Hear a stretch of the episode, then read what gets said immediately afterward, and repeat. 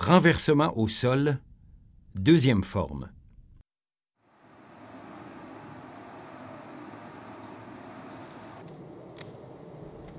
Il faut d'abord prendre contact avec le partenaire et le pousser à l'aide des deux bras, coude à l'intérieur, pour le déséquilibrer.